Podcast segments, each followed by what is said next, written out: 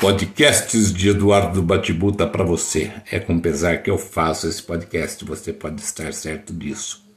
Porque eu não acredito naquilo que eu estou vendo. Eu fico altamente impressionado com a falta de hombridade e disfarçatez descarada, só falando assim, do povo brasileiro, que insiste em apoiar um presidente inapto e inepto. É uma figura obscura, degenerada e desesperada, com sua situação política frágil, ao ponto de precisar confrontar o inconfrontável.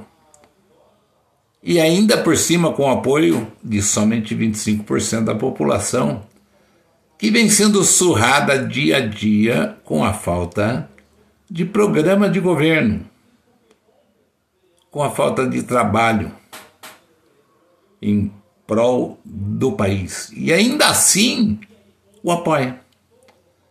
Queria poder entender que tipo de conservadorismo interessa a essa nação. Que tipo de família esse povo idealiza para si? E que tipo de pátria é essa que se quer Estamos comendo o pão que o diabo amassou. Isso quando tem esse pão para se comer.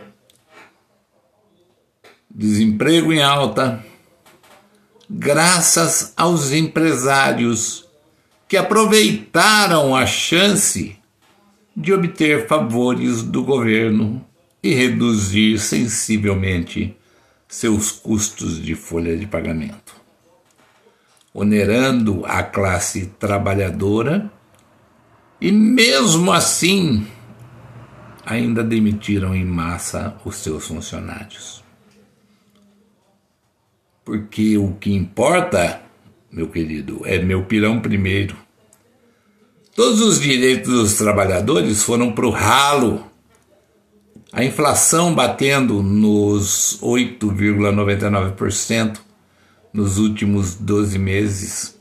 A gasolina a quase sete reais, o gás cem reais, o custo de alimentação altíssimo e o cara me vem falar de comprar fuzil ao invés de feijão. E o povo dele, aqueles 25% se achando no lucro. Se não bastasse isso, esse maluco de plantão tem uma constituição paralela, ele, tudo dele é paralelo que incrimina outros poderes por trabalharem de forma correta. É, por estarem investigando ele e seus correligionários.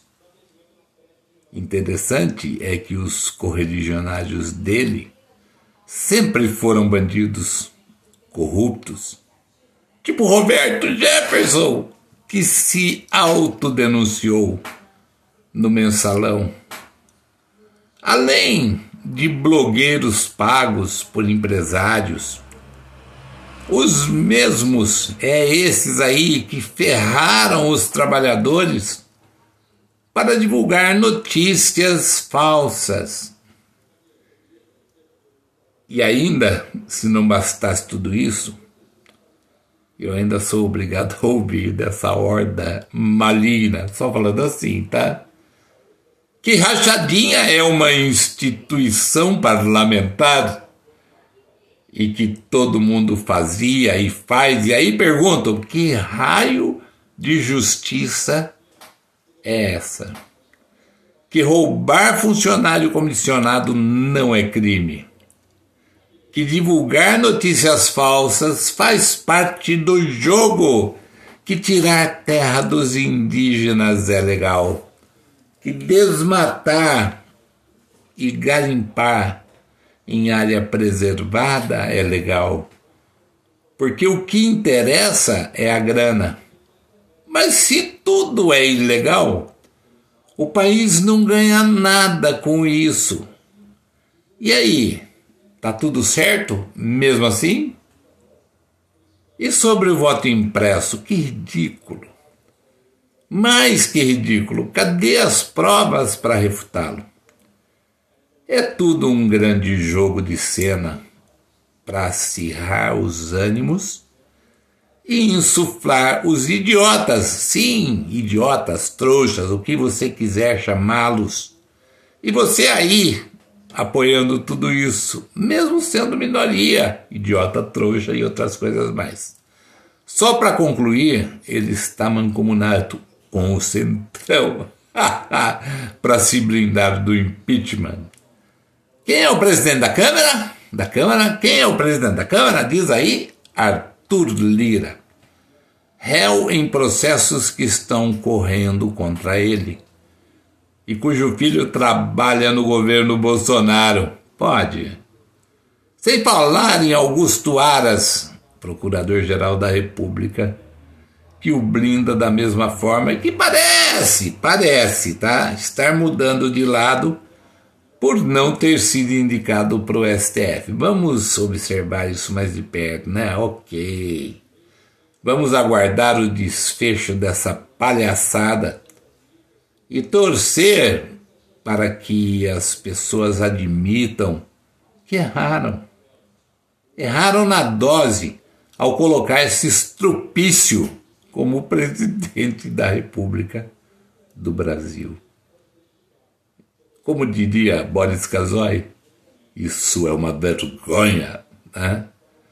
E eu me sinto envergonhado nesse momento de ser brasileiro e estar acompanhando esse tipo de vergonha nacional.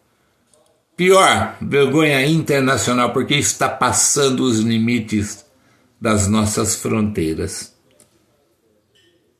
E ninguém deve se conformar com isso. Se o Lula vai ganhar, não sei. Se o Ciro vai ganhar, não sei. Mas uma coisa é certa: o Bolsonaro nunca mais.